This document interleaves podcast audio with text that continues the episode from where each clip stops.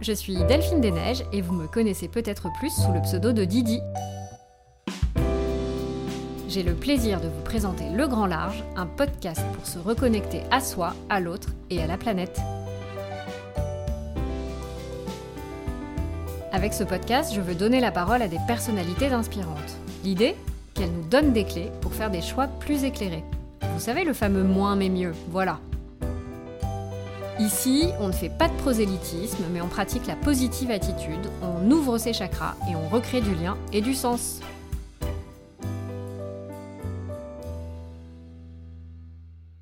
Bonjour à tous Pour ce deuxième épisode, j'ai le plaisir de recevoir Sarah Pérez, que vous connaissez peut-être sous le pseudo de Sous Pérez.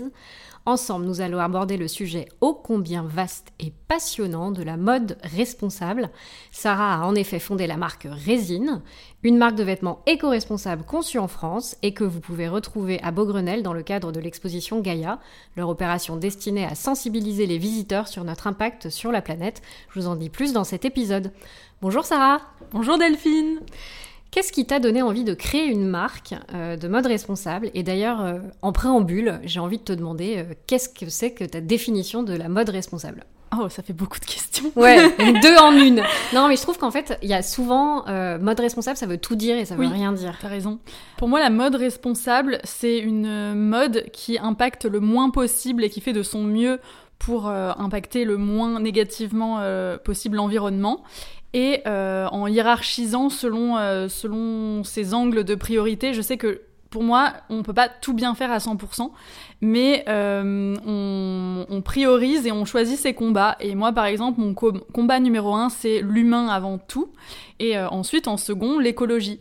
Mais je sais que pour certaines personnes qui mettent par exemple pas de cuir ou voilà, ça va être plutôt bah, choisir quelque, enfin la matière avant l'aspect social. Donc moi, j'essaye de, prioriser et je pense que l'important, c'est d'essayer vraiment euh, de, bien faire et de choisir son combat sans vouloir euh, mener de front euh, en même temps. Hyper intéressant. Et justement, je vais rentrer, je, vais, je vais attaquer un peu le, vif du sujet avec une question peut-être un peu, un peu incisive, mais tu sais, on dit souvent que le meilleur déchet, c'est celui qu'on ne produit pas. Euh, donc, euh, est-ce que la mode peut être vraiment responsable? Est-ce que c'est pas un peu antinomique parce que euh, ben, forcément on produit quelque chose?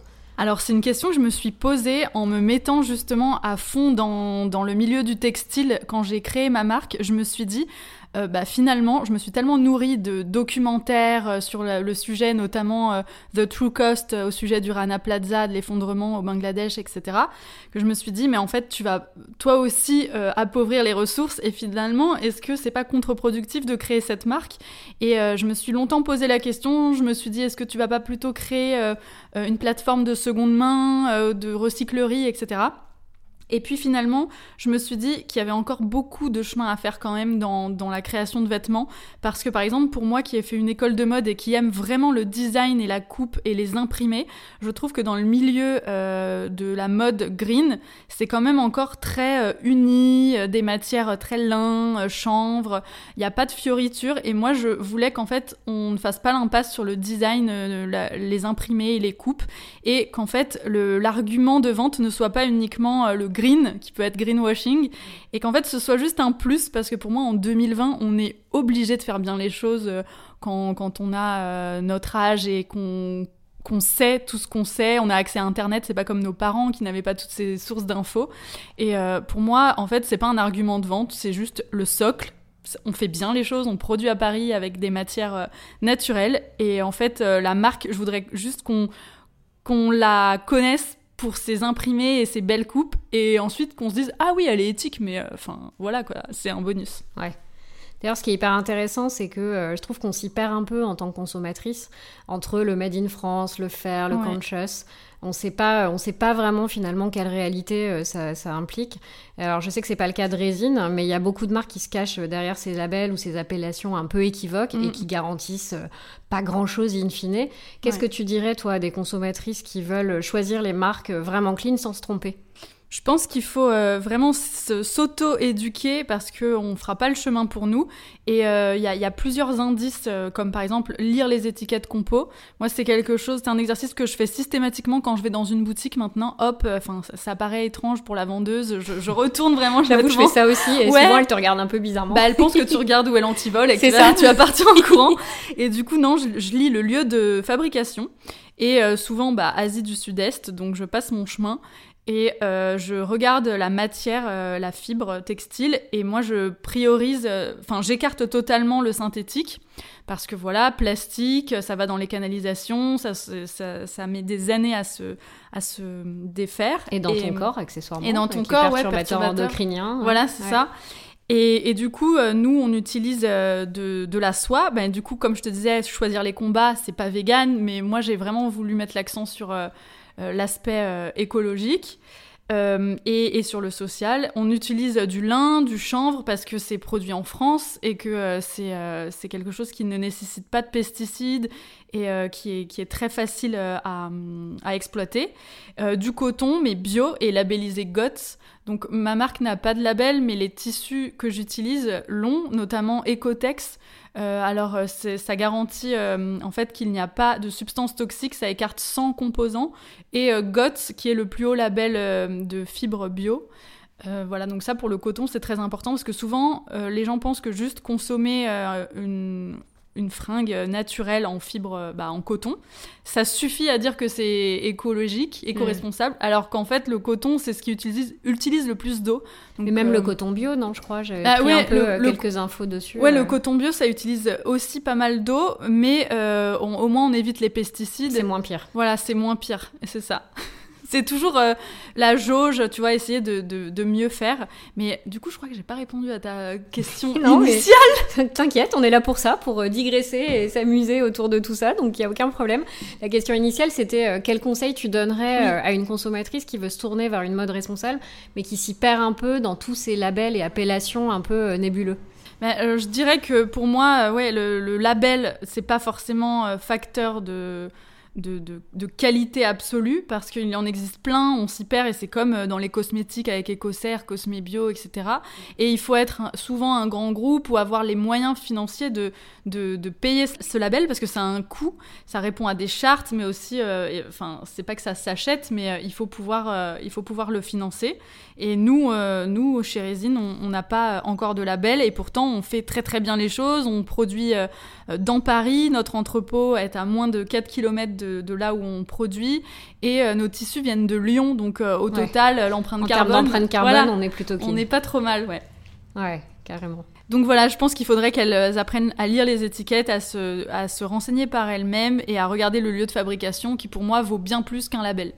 Et tu vois, tu parles du lieu de fabrication, c'est hyper intéressant. Alors je mets de côté l'empreinte carbone, hein, parce que voilà, mais il y a quand même des très bons ateliers en Chine qui sont reconnus pour être bons. Ou par exemple, je cite souvent l'exemple de l'Inde, qui a des ateliers de broderie absolument euh, magnifiques avec un savoir-faire ancestral euh, sublime. Il y a beaucoup de maisons de luxe, notamment, qui font euh, broder leurs pièces là-bas. alors encore une fois, on écarte le point de, de l'empreinte carbone, l'empreinte carbone parce que alors là, c'est pas possible.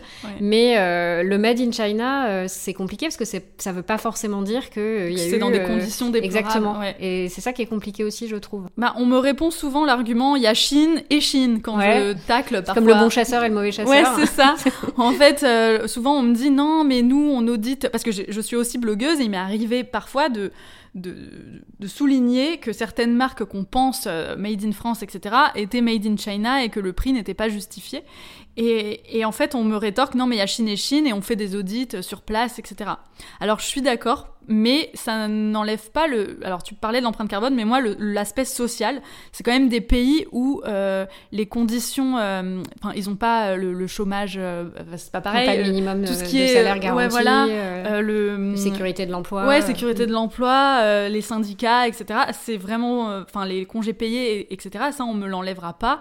Alors, peut-être que leur salaire minimum est, est plus élevé qu'en Asie du Sud-Est pour, les, pour certaines productions fast fashion, mais euh, je trouve que c'est quand même euh, se, dédouaner de... Enfin, quand je, me, quand je pense que moi, petite marque, je suis capable de produire dans Paris, mhm. je me dis, euh, les grands mastodontes, ils se fichent de nous en nous disant, il y a Chine et Chine. Ok, il y a Chine et Chine, moi, quand par exemple c'est un vrai savoir-faire qui est uniquement là-bas, comme par exemple le batik, je sais que bah, pour la marque notamment Antique Batik, bah, eux, ils, sont à Bali et pour, pour, certaines mm. raisons, et plein d'autres. Et, ça, je peux le comprendre parce que pour moi, on peut valoriser, c'est bien de valoriser les savoir-faire de chacun. Mais pour l'usine qui est en Chine, franchement, euh, ouais, pour toi, c'est pas. Ouais, pour moi, c'est pas trop un argument.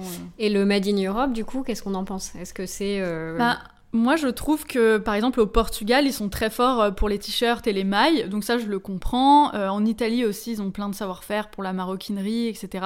Donc, euh, moi, au début, je m'étais dit que je ferais en Espagne parce que, voilà, c'est mes racines et que je connais un peu quelques fournisseurs.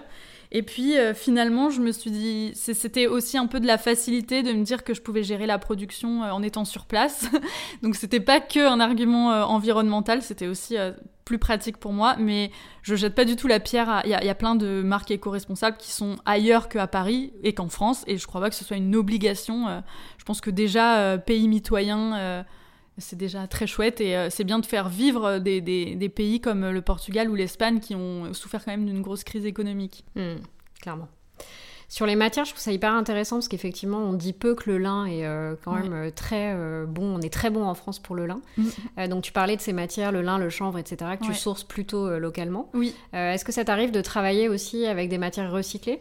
Oui, alors l'année dernière, pour la collection Cosmique Astro à Noël, on a fait toute une, toute une capsule polyester recyclé. C'était vraiment une volonté de notre part de justement cette inquiétude que j'avais, cette culpabilité au début de me dire je, en fait, j'appauvris les ressources moi aussi. et, là, du coup, euh, mon imprimeur a rentré une référence qui n'existait pas euh, auparavant. Et, j'étais ravie parce que pour euh, Noël, je voulais des hum, matières fluides et satinées. Et en fait, le polyester, c'est quand même quelque chose qui, nous, qui, est facile à laver, qui ne se repasse quasiment pas. Et, je voulais apporter ce côté satiné sans que ce soit de la soie très chère pour les mhm. consommateurs. Donc là, je trouvais que c'était un bon compromis pour que les gens ne payent pas trop cher et que moi, je puisse avoir encore euh, ce, côté éthique encore renforcé par euh, la gamme en polyester recyclé. Donc euh, je pense que je vais réitérer cette année pour la prochaine collection. Après, je sais qu'il y a plusieurs écoles sur le polyester recyclé.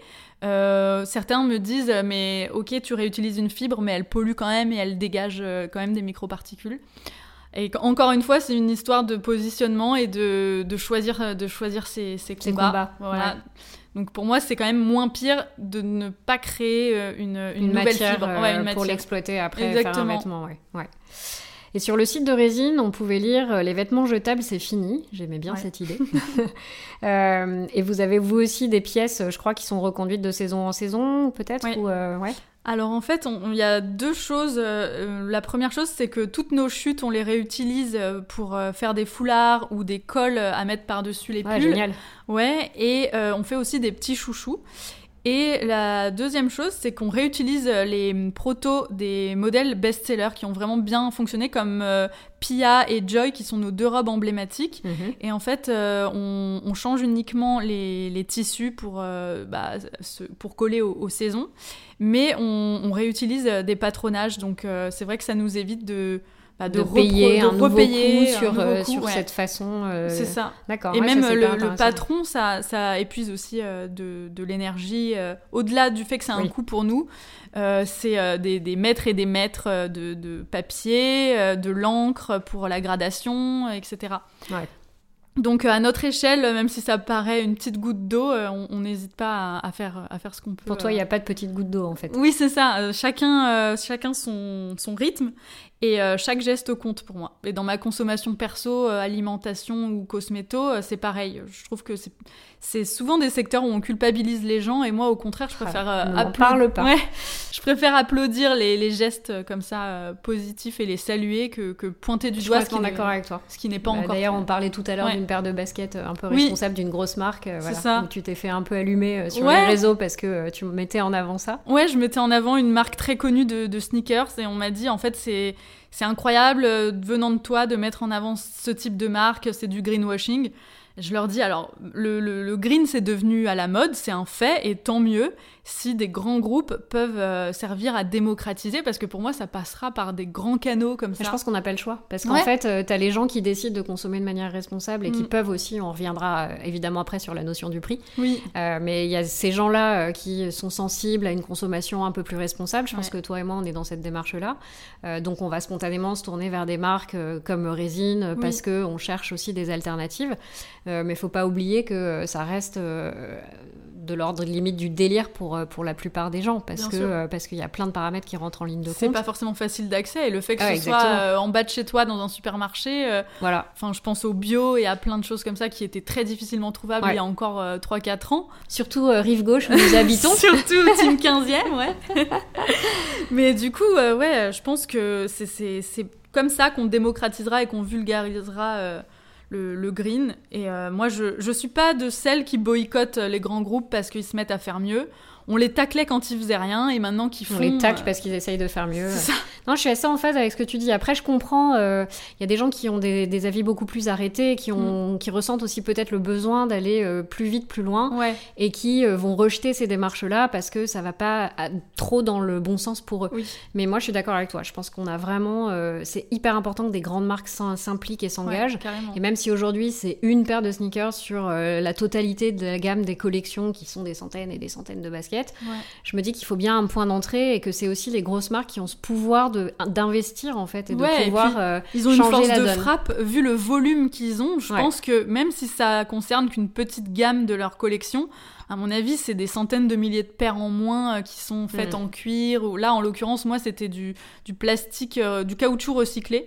Et on m'a dit euh, non mais c'est pas c'est pas correct, le cuir ça pollue moins, euh, machin et Ah oui, mais du coup si, si t'es vegan, ça marche Bah oui, c'est ça, c'est l'éternel recommencement, c'est ce que je te disais. la jauge avec tous les Ouais, c'est le nerf de la guerre, c'est pour toi c'est important avec ton vécu et ça te touche, mais peut-être que pour moi, la dimension sociale sera plus importante que les animaux ou enfin bah, justement, tu parles de dimension sociale, ça, m'amène à ma prochaine question. Bravo, merci beaucoup.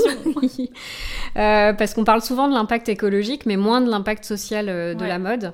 Euh, est-ce que tu veux nous en dire un peu plus sur ce sujet? Ouais, alors c'est vrai que moi, ça me ça m'horripile. Je vois souvent des blogueuses en story partager des, des, bah voilà, des, des choses sur des associations pour les animaux, etc. Et trois jours après, faire des hauls euh, de folie euh, euh, sur des, marques fast fashion à 3 euros le t-shirt, prix d'un sandwich. Et moi, je peux décemment pas supporter qu'on mette ça en valeur alors qu'on a une sensibilité animale, mais, mais qu'on se dit pas du tout que derrière le t-shirt à 3 euros, tous les maillons qui sont derrière ont récupéré vraiment quelques centimes. Et pour moi, ça peut paraître ça peut paraître étonnant, mais pour moi, l'humain est avant tout le reste. Non, mais c'est pas étonnant. Enfin, ouais, euh, parfois on me dit, ah, mais euh, t'aimes pas les animaux? Si, j'adore les animaux, mais pour moi, on a d'abord une grosse problématique à résoudre. Et quand on aura euh, résolu ça, on pourra s'attarder à tout le reste. Mais pour moi, la première cause, c'est les humains. Et pour nous, du coup, chez Résine, on, travaille avec une société de réinsertion et en fait les personnes qui font nos colis, c'est des personnes en situation de handicap ou en réinsertion sociale. Ils passent que deux ans euh, dans, l'entreprise de réinsertion, ils apprennent un nouveau métier euh, aux côtés euh, des fondateurs et en même temps ils font nos colis. D'accord. Et euh, voilà, ça c'est pas quelque chose qu'on met très très en avant, euh, c'est pas un, argument euh, de vente, mais on est fier de, le faire quand même. Ouais, tu peux. Je pense que c'est effectivement un vrai plus mm. dans la construction de la marque et c'est ça. Ça permet aussi de rester local et de respecter les travailleurs. D'accord, super intéressant. Est-ce que tu pourrais nous dire, pour, pour toi, en tant que créatrice, quel est le plus grand défi pour une marque qui veut produire de manière éco-responsable? Parce qu'on l'a vu, il y a quand même beaucoup de paramètres à prendre en compte. Ouais. Euh, alors euh, pour moi, euh, bah, ça va être redondant, mais pour moi ça va être encore le caractère social. Pour moi, je pense qu'en Europe, on a plein de savoir-faire. Il y a des, des, usines qui ferment en masse dans le nord de la France, des, mm. entreprises familiales en plus. Je pense à Roubaix, il y a plein de plein d'entreprises. Il y a notamment Horta, une boutique en ligne comme, comme Résine fait par une, femme qui, a fait réouvrir une, entreprise familiale et qui, euh, et qui produit là-bas et je trouve ça super. Et je pense que voilà, euh, plein de marques euh, pourraient réindustrialiser et pour moi c'est essentiel. Et après viendra aussi le fait de, faire attention à, leur, aux matières utilisées. Je pense que tout de suite, c'est le premier, le premier changement que font les, les marques parce que c'est visible. Et du coup, hop, le petit jean écologique, euh, ça, on y pense tout de suite. Mais on pense pas forcément euh, à, réindustrialiser et à valoriser les gens qui sont derrière et dans l'ombre. Mhm. Et du coup, c'est là où je trouve que c'est greenwashing parce que voilà, c'est pour qu'on voit tout de suite que voilà, matière naturelle, gamme conscious et tout. Et c'est vrai que ce qu'on fait en, en backstage, et notamment bah, là, nous, avec les AT euh, avec lesquels on travaille, euh, les personnes en réinsertion, c'est pas quelque chose de visible, c'est la, la partie qu'on voit pas de l'iceberg, et pourtant pour nous, elle a vraiment du sens. Elle a du sens et pour toi, du coup, ça fait partie des plus grands défis à Ouais. aborder euh, sur une marque euh, qui se veut éco- éco-responsable. Ouais, je pense que c'est euh, la... c'est le défi le moins sexy, mais c'est le défi qui a le plus euh, d'impact. D'accord. Ok. Et euh, j'aimerais maintenant qu'on aborde, euh, attention, une question qui va fâcher. Ah, j'aime bien Euh, ça. Parce que euh, on aborde la fast fashion. hein. Moi, la première, euh, j'essaye de plus euh, du tout, euh, même si c'est très tentant. Et là, je sais pas si t'as vu dans Ouais. Paris, il y a toutes les campagnes d'affichage H&M qui me font bien marrer. ouais. 19 euros la Euh, petite robe. Ouais, puis tu sais, ils se sont mis sur un truc genre euh, mode atemporel ou un truc comme ça. T'as envie de leur dire non mais les gars, quoi, c'est un peu l'hôpital qui soude la charité. c'est clair. Alors avec leurs Mais 40 collections par an. C'est euh, ça, genre, mais euh, à part ça, c'est de, de la mode atemporelle, pas de Mm. problème. Donc on, on, on essaye d'éviter ces enseignes, très Ouais. bien, mais comment on séduit une clientèle avec des pièces atemporelles est forcément plus cher parce Ouais. qu'elles sont produites de manière responsable? Ah ouais, ça c'est vraiment un, un sacré défi et c'est l'argument qu'on m'oppose euh, très souvent. J'adore résine, mais franchement c'est inaccessible pour mon portefeuille. Je suis étudiante, donc c'est tant pis quoi. Et je leur dis, ok, si on compare le prix d'un t-shirt euh, fast fashion et mon t-shirt à 70 euros, c'est factuel, c'est mathématique, il est bien plus cher. Mais si tu remets ça euh, en perspective avec l'usage que tu en as, et pas simplement euh, comparaison produit à produit, bah finalement, peut-être que ton t-shirt Zara, tu vas l'utiliser je sais pas, pendant 4 mois, qui va rétrécir et devenir transparent, et tu l'auras payé 5,90€, et le mien, peut-être qu'en le lavant, au fur et à mesure, il va bien vieillir et que tu l'auras rentabilisé au bout d'un an. Donc finalement, je pense que c'est une habitude de consommation à revoir, il faut être OK avec le fait de tout rebousculer, notre manière de, de- consommer, et euh, c'est acheter moins mais mieux, donc euh, de la qualité avant la quantité. Et je suis persuadée que euh, acheter sur Vinted en seconde main, euh, ça ne coûte pas euh, bien plus cher. Il y a d'autres options, je dis pas acheter On chez Résine. Résine sur Vinted. Bah tu sais quoi, j'ai été très fière, mais il y a eu une robe Joy. ah, trop bien. j'ai- loupé, mince. Ouais ouais. Et du coup j'étais super contente. Mais tu vois, je pense qu'il y a plein d'alternatives et que le marché du seconde main, qui d'ailleurs apparemment en 2027, grosse info, prendra le, le pas sur l'univers. oui, j'ai lu ça. quelque part. Ouais. Génial. incroyable. Donc je pense que aussi le défi pour les marques c'est d'avoir une plateforme de seconde main et c'est un peu l'avenir. Mais ouais pour te répondre, voilà, je pense que si tu remets en perspective avec le- la fréquence d'utilisation, en fait finalement tu fais des économies en consommant green Mm. et euh, on a l'impression que c'est euh, que c'est la norme de consommer fast fashion alors que finalement si on se rappelle bien, c'était euh, au moment des 30 glorieuses et c'était il y a 40-50 ans. Et on a l'impression que c'est juste la norme, alors que nos arrière-grands-parents ne consommaient pas comme ça. Il y avait des remailleurs. Quand Mm. tu filais ton, ton, ton collant, t'avais quelqu'un comme un cordonnier, hop, qui le refaisait. Et ça, ça se perd énormément. Et moi, j'aimerais que le- les savoir-faire. euh, Mais c'est même beaucoup plus récent. euh, Ouais. Alors on n'a pas le même âge, je suis un peu plus vieille que toi, mais euh, tu vois, moi, ma mère, par exemple, quand ils étaient petits, Oui. euh, elles avaient une couturière. C'est-à-dire qu'elles Ok. travaillaient avec une couturière. De et ma grand-mère qui- faisait faire, mais exactement, certaines pièces. Alors évidemment, pas des pièces de tous les jours, Ouais. mais. Des costumes. Ouais, hein, exactement, des, de tailleurs, des robes pour une soirée, un mariage, etc. Et moi, c'est clairement des robes que ma mère m'a données, qu'elle portait quand elle était quand elle était ado. Et, euh, et clairement, bah, euh, c'est alors encore une fois, on a une petite différence d'âge, mais euh, pas tant que ça, hein, pas, tant que ça, pas tant que ça. Et, euh, et je trouve ça fou en fait de se Ouais. dire que ce savoir-faire, il a été un peu perdu, Perdu en si finalement. En tout cas, l'usage a été perdu. Ah, Et ça, c'est incroyable. Et de la même manière, tu vois, je me dis, alors ça, c'est de la cosmétique, on va dériver un peu, mais moi, ma mère, elle m'a toujours dit, euh, dans ma salle de bain, j'ai euh, un savon de Marseille et, euh, et une, une seule crème hydratante, euh, genre on y revient, que, tu trouves, euh, Ouais. que tu trouves au supermarché. Et elle me incroyable. dit, euh, j'ai jamais eu besoin, euh, ni, ni l'envie euh, d'aller euh, consommer. Et d'ailleurs, euh, Oh. dans sa salle de bain... euh, Delphine Bobo de mère en Non, mais tu vois, c'est un truc de fou, quoi. Euh, Tu vas dans sa salle de bain, il y a rien. Tu vas Elle dans était la mienne, elle pleure, quoi. Ah ouais, bah nous, euh, ouais, blogueuse. Euh, la salle de bain, succursale de Sephora. Tu sais plus où poser ton dentifrice tellement t'as de, de voilà. Mais d'ailleurs, euh, autre euh, très bonne transition. Ah. Merci, t'es ma transitionnaise favorite. mais est-ce qu'il n'y a pas, alors je, je, te pose la question, mais je me la pose à moi aussi, hein, puisque nous faisons le même métier. mais est-ce qu'il n'y a pas non plus une antinomie entre prôner, tu vois, une, un mode de consommation plus responsable et être influenceur? Parce que, bah forcément, on va, ah on va inciter. On est les coupables. Exactement, euh, exactement. Bah, c'est vrai que moi, alors, euh, j'ai créé mon blog il y a 10 ans, donc 5 euh, ans après toi, je crois. Ouais. Et effectivement, depuis, depuis 10 ans, je, reçois 3 4, je recevais en tout cas 3-4 coursiers par jour et j'étais oppressée, envahie. Alors au début, excitation maximale, mais une fois que t'as régalé toutes tes copines et que ta mère n'a plus besoin de s'acheter de crème pendant depuis 3 ans. Parce que de toute façon, elle s'en fiche. Ouais, elle s'en fiche en plus, et toi, t'as qu'une peau. Et ben, du coup, tu, quand, même, quand même, tu te remets en question. Et moi, j'ai commencé à me dire, non, mais c'est pas possible, en fait, cette, euh, cet impact et ce flux. Et du coup, euh, je me suis dit, ok, j'ai fait partie de, de, ces gens qui poussaient à la consommation. Et comment maintenant ma voix pourrait servir à, déconsommer euh, ou, en, tout cas, au lieu d'être influenceuse, j'aimerais être inspirante. Euh, je sais pas comment on pourrait requalifier le terme, mais je pense que j'inspire à certains achats peut-être, mais que maintenant aussi j'éveille les consciences sur ah bah non ça tu devrais éviter. Je suis très libre dans, dans, ma ligne édito. Euh, il m'arrive de au lieu de mettre en avant un produit, dire bah celui-là il n'a pas fonctionné. Et je pense mm. que ça faut vraiment essayer d'avoir une indépendance. Euh, euh, et d'être complètement se, couper des marques et c'est pas facile parce que c'est notre gagne-pain et moi grâce à Résine j'ai réussi à bah voilà à être diversifier, tes activités et du coup tes sources de revenus exactement et mm. je pense que ça c'est primordial pour que les gens aient confiance Ouais. Euh, et, voilà, donc pour te répondre, c'est pas totalement antinomique si tu arrives à toi aussi sensibiliser à ta, à ta façon. Et je pense que mes, mes, ma communauté grandit avec moi et elle commence elle aussi à, à être sensible à tous ces sujets. Mais je pense que des filles qui ont un million, deux millions de followers ne peuvent, ne peuvent plus euh, faire l'autruche et il faut que ça passe par elles. Comme on disait, les grands groupes euh, pour les sneakers, bah là, c'est les grands groupes des blogueuses. Des influenceurs, ouais, c'est clair. faut qu'elles bougent aussi le, le truc. Le curseur, ouais. je suis d'accord. Moi, je dis souvent que j'essaye de donner des clés. Mm.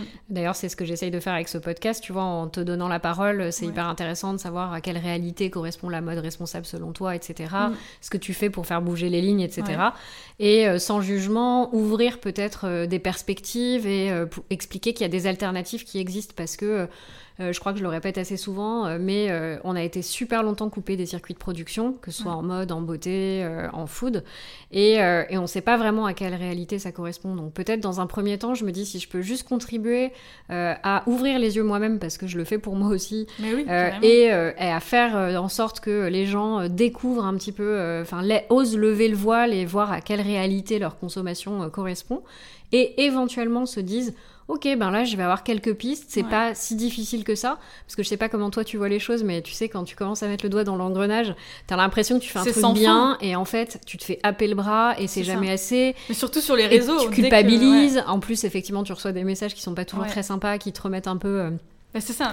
Dès que t'as euh, dit que, doute. ouais, dès que t'as dit que tu commençais à amorcer un changement, bah ils vont euh, forcément épier la moindre faille. Donc si dans ta story il y a encore du sopalin ou une bouteille d'eau, bah c'est fini. Mais c'est ça qui est marrant d'ailleurs parce que euh, moi j'ai jamais décrété être parfaite et euh, je sais que je suis en transition. Raison encore plus, je trouve que c'est jamais bien de faire du prosélytisme parce que ça n'incite pas les gens à te suivre, enfin à suivre ce que tu as envie de leur dire. Ça les euh, culpabilise. mais ça les culpabilise à fond. Et, et le fait, enfin c'est vachement intéressant, mais là c'est même pas le débat de ce truc, donc de ce podcast, de cet épisode. Donc voilà, mais je trouve que souvent les gens qui te balancent quelque chose comme ça, c'est que eux-mêmes ne sont pas forcément alignés ah, avec leurs envies ou leurs objectifs exactement. Donc euh, finalement, ils balancent ça parce que eux-mêmes ça les euh, renvoie aux erreurs qu'ils font en fait exactement ouais, ouais et c'est vrai que sur les réseaux euh, j'ai l'impression qu'il vaut mieux ne rien faire et n'amorcer aucun changement que de commencer à dire ah bah voilà j'ai pris conscience etc donc c'est vrai que parfois c'est un peu décourageant. C'est un peu décourageant, c'est vrai. Mm.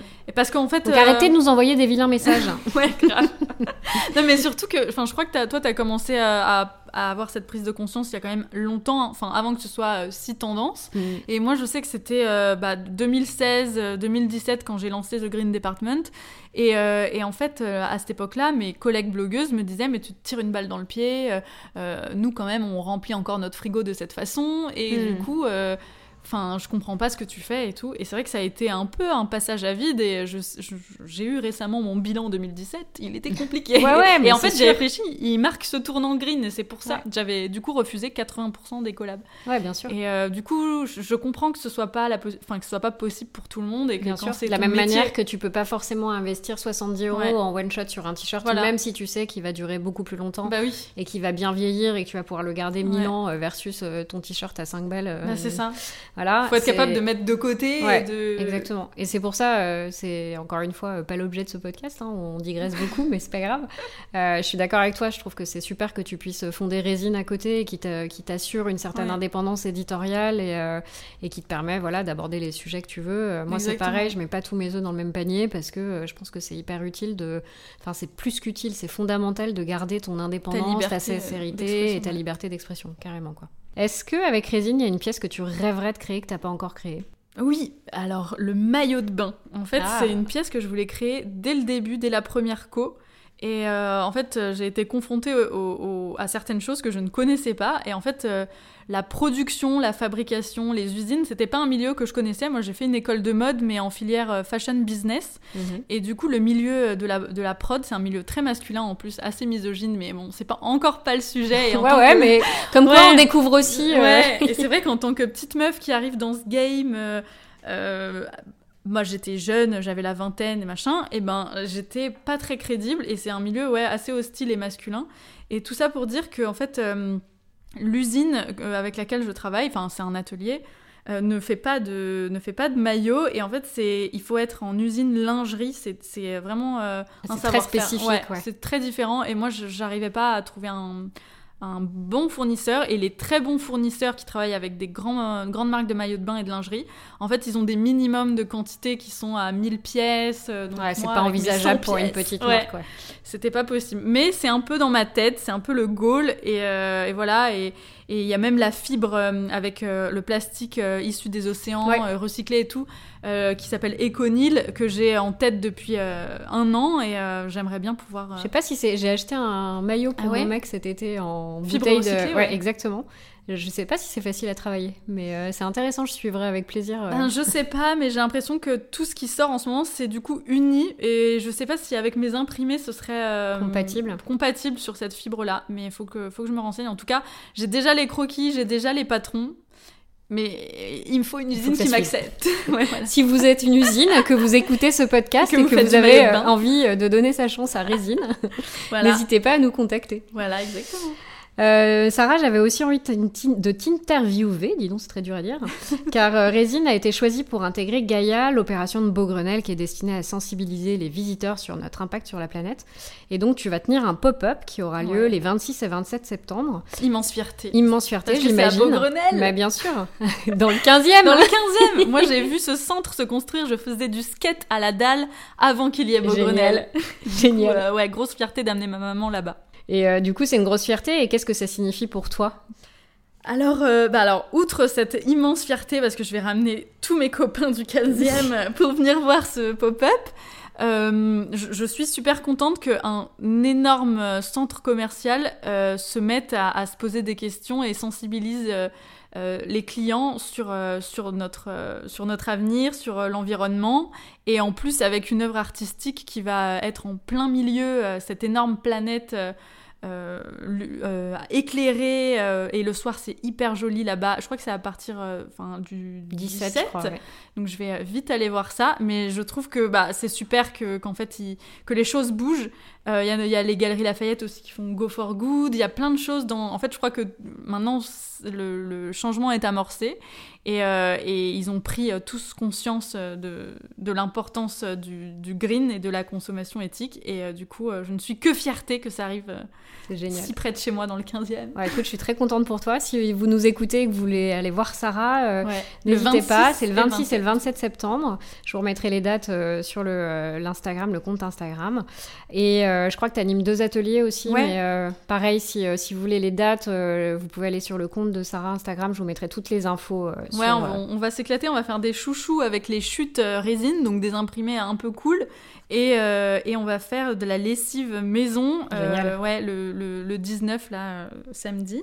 Et le 2 et 3 octobre, les chouchous. Très bien. On a une petite surprise pour vous à la fin de ce podcast, mais je vais terminer avec deux questions que je voulais te poser. Qu'est-ce que tu es le plus fier d'avoir accompli aujourd'hui? Eh bien, écoute, je suis contente de vivre de ma passion. Je crois que c'est un peu banal, mais finalement, euh, euh, quand je vois mon mari qui, travaille des heures dans un cabinet, euh, dans son bureau, etc., je, je, vois vraiment que c'est de la labeur et ma mère pareil. Et enfin, je suis issue d'une famille assez modeste. Euh, voilà, si vous voyez les, femmes du sixième, euh, ce beau film avec Lucchini, bah c'est un peu la vie de mes grands-parents. Donc euh, c'est vrai qu'avoir fait une marque de vêtements alors que je venais d'une famille immigrée espagnole et tout, c'est un peu ma, ma fierté. Et, dans les yeux de ma maman, voir sa fierté, c'est trop chouette. Ça n'a pas de prix. ouais, donc voilà, et, et en plus Résine a récemment été portée par, euh, par des, des, journalistes à la télé. Euh, Mais oui, j'ai vu sur ton compte, génial. Et, euh, ouais, et même dans, sur TPMP et tout, sur Valérie Benaïm. Donc, grosse fierté. Écoute, ça, c'est ouais, ma plus grande fierté. C'est une marque avec mon nom de famille et celui de mon mari, parce que Résine, c'est nos deux noms de famille réunis. Ah, génial, je t'avais même pas posé la question, tu vois. Ben voilà. On a le petit. je l'ai calé. Bravo. Et euh, dans ta démarche, euh, pas forcément uniquement mode éco-responsable, mais euh, plus responsable au sens large, qu'est-ce que tu aimerais améliorer encore? Bah, Je crois qu'on n'est jamais, on jamais parfait, c'est ce qu'on disait, comme nous dans nos, dans nos types de consommation. Moi, j'aimerais beaucoup faire, enfin, prendre soin de la fin du cycle de vie du produit résine mmh. et pouvoir le collecter et le gérer et, et, pas laisser ça juste aux gens. Et, et en fait, je trouve que c'est hyper anxiogène euh, de gérer tout, ce, tout cet amas de fringues. Et moi, je sais qu'en tant que blogueuse qui fait des vide dressing, etc., je trouverais ça très cool qu'il y ait une, une, sorte de collecte par euh, typologie de marque et venir chez les gens et, avoir une plateforme euh, résine seconde main, en fait, où les gens, comme un Vinted, mais interne, pourraient choper dessus. Et voilà, je trouve que c'est important de s'occuper du cycle de vie et de la fin. C'est pas juste créer de nouvelles mhm. matières sans fin. Je pense que les gens maintenant, c'est plus trop ça qu'ils recherchent. Et comme ça, je pourrais euh, peut-être euh, avoir une cible euh, avec toutes les bourses et satisfaire mes, mes chers étudiantes de ma communauté qui me disent on peut pas tester résine. Non mais c'est une super idée. Donc on va suivre la production des maillots et, euh, l'intégration d'une plateforme seconde main sur le site de résine. Super. C'est un scoop hein, parce que ça je le gardais en tête et euh, mon mec m'avait dit le dis pas parce que c'est une idée cool. Mais voilà, je dis toujours tout. Comme ça tu es obligé de, de, la développer très rapidement, c'est clair. Mille merci Sarah d'avoir répondu à toutes ces questions. Euh, je trouve que c'est un sujet passionnant et on aurait pu y passer des heures. Mais merci de m'avoir choisi quasiment dans les premières. Euh, je suis super flattée. Ouais, ouais tu, tu peux. Parce que moi, je pense que je te suivais à l'époque où euh, sur le, la, blogosphère, il n'y avait que très peu de filles. Je me souviens de Nisa Girl, Mary Love Pink, et je pense que j'étais au lycée, parce qu'il y a 15 ans, donc moi j'avais 15 ans, donc ouais. Ne nous fait pas mal comme ça. c'était bien parti, t'étais en train de me flatter, c'était génial, et là... Euh, non mais du coup, c'est une petite fierté, tu vois, je me dis, je suis autour d'une table à un podcast avec une fille... Euh, qui faisait partie d'un groupe de blogueuses que j'admirais et euh, aujourd'hui euh, c'est elle qui m'interviewe pour ma marque donc c'est trop cool. Bah écoute, la boucle est bouclée, c'est vraiment génial. Je suis ravie de t'avoir reçu. Et moi aussi, j'espère qu'on se recroisera dans le 15e. Avec plaisir, maintenant qu'on est voisines et qu'on le sait. Ouais, on ira faire du shopping chez Day by Day et acheter du vrac. Parfait. Et pour ceux qui veulent en savoir plus sur l'exposition Gaïa à Beaugrenelle, euh, sachez qu'il s'agit d'une superbe installation, ce que vous disait Sarah tout à l'heure, de l'artiste Luke Jerram. Je ne sais pas comment on le prononce, j'espère que c'est bien ça. Euh, il est connu en France parce qu'il avait euh, notamment exposé au Grand Palais son œuvre qui s'appelle Museum of the Moon, et qui avait quand même été vue par plus de 3 millions de personnes dans le monde. Hein, donc voilà, c'est pas, pas un débutant monsieur. Et en marge de cette exposition, et ce que je trouve vraiment chouette et dont j'avais envie de vous parler, c'est que Beaugrenelle a prévu toute une programmation ludique et engagée. Ça a lieu jusqu'au 8 novembre et vous pouvez notamment euh, retrouver une vente événementielle de plantes pour tous, des rencontres avec les abeilles, parce qu'il y a une toiture sur Beaugrenelle qui abrite des ruches. Moi, je trouve ça génial. J'aimerais trop aller visiter. Il y a aussi des ateliers euh, qui sont prévus, des ateliers DIY avec notamment 16 Paris. Je ne sais pas si vous connaissez, c'est une petite boutique qui propose plein de, tutos et qui sont vraiment géniaux. Il y a aussi des talks sur le zéro déchet, sur la dépollution. sur la dépollution, je crois que c'est notamment Elisa, ma chère Elisa, si tu m'écoutes, de Et Dieu Créa, qui va l'animer. Euh, voilà, donc il y a beaucoup, beaucoup de choses qui vont se passer euh, passionnantes. Si vous voulez participer, il suffit de vous inscrire sur le site de Beaugrenelle. Les ateliers coûtent 5 euros et les sommes ils sont reversées au VVF. Donc je trouve qu'en plus, il y a une vraie logique euh, sympa. Et la petite surprise du fin de podcast, c'est que Sarah invite deux d'entre vous à son atelier chouchou qui aura lieu en octobre. Euh, donc euh, voilà, Sarah et moi, on vous donnera euh, toutes les infos pour que vous puissiez participer à cet atelier si vous êtes intéressé. Voilà. Merci beaucoup pour votre écoute et à très vite pour un nouvel épisode du Grand Large.